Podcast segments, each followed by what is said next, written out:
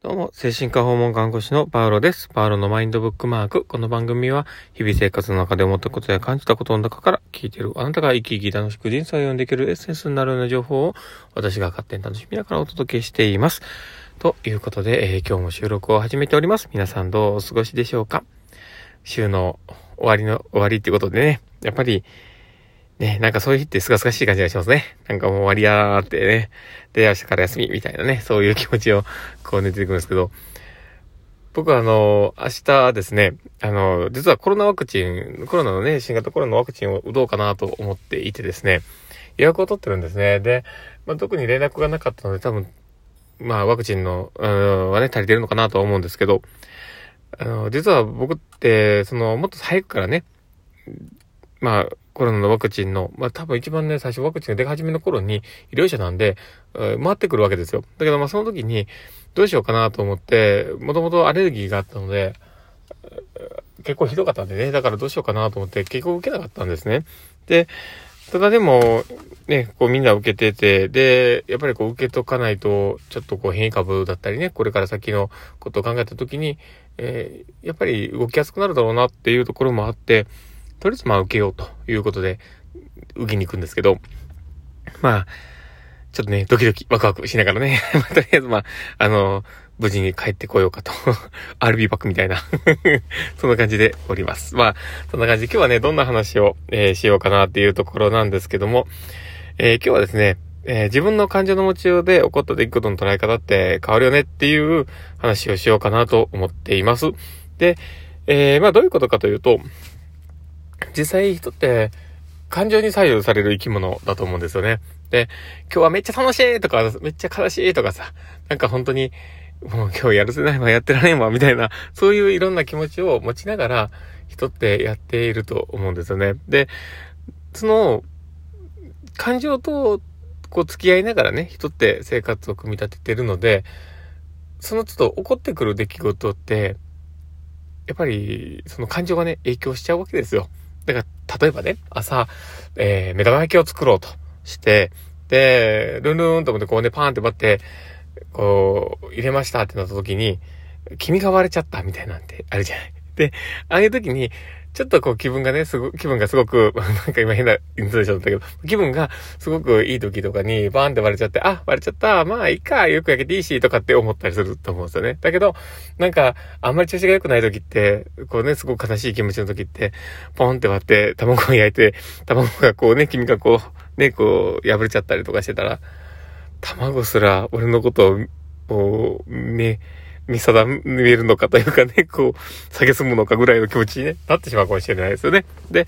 やっぱり人ってそういう起こった出来事の捉え方って、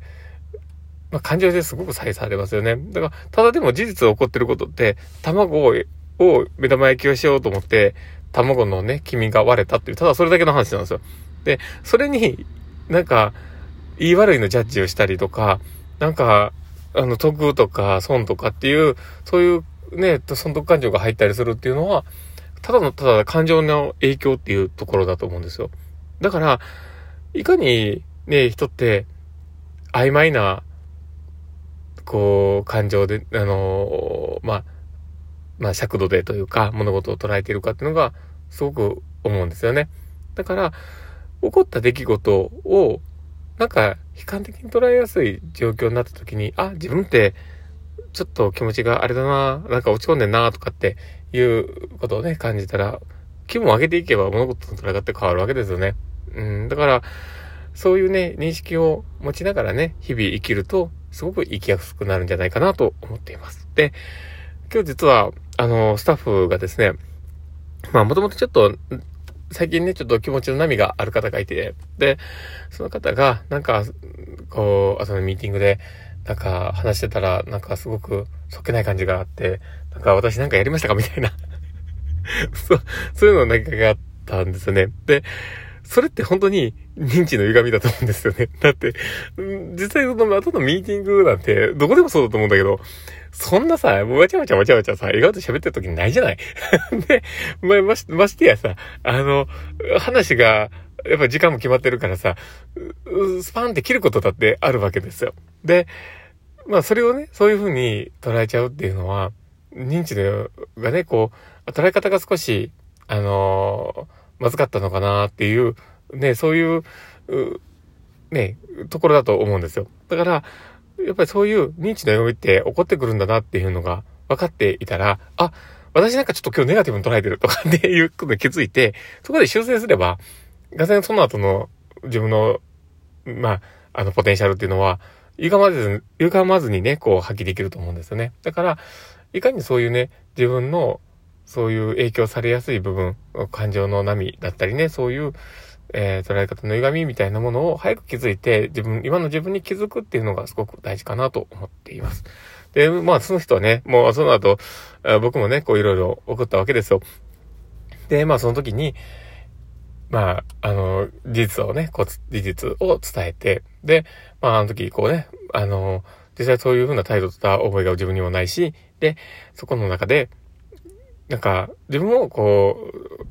う、まあ、うん、気持ちがせくことがあって、こんなこと思ってたんだって。だから、えー、まあ、そういう風に捉えたのかもわかんないけど、ただ、ま、僕が今、真実、あの、心配していることっていうところで、まあ、そういうふうな、まあ、ことを発信してくれるってことは、もしかしたらあなた自身が、こう、今いっぱいいっぱいじゃないのっていう投げかけをね、すごいオブラートの包んだ優しい言い方で書いたんですけどね。まあ、まあでも、それをすることで、あの、あって気づいてくれたみたいだったんで、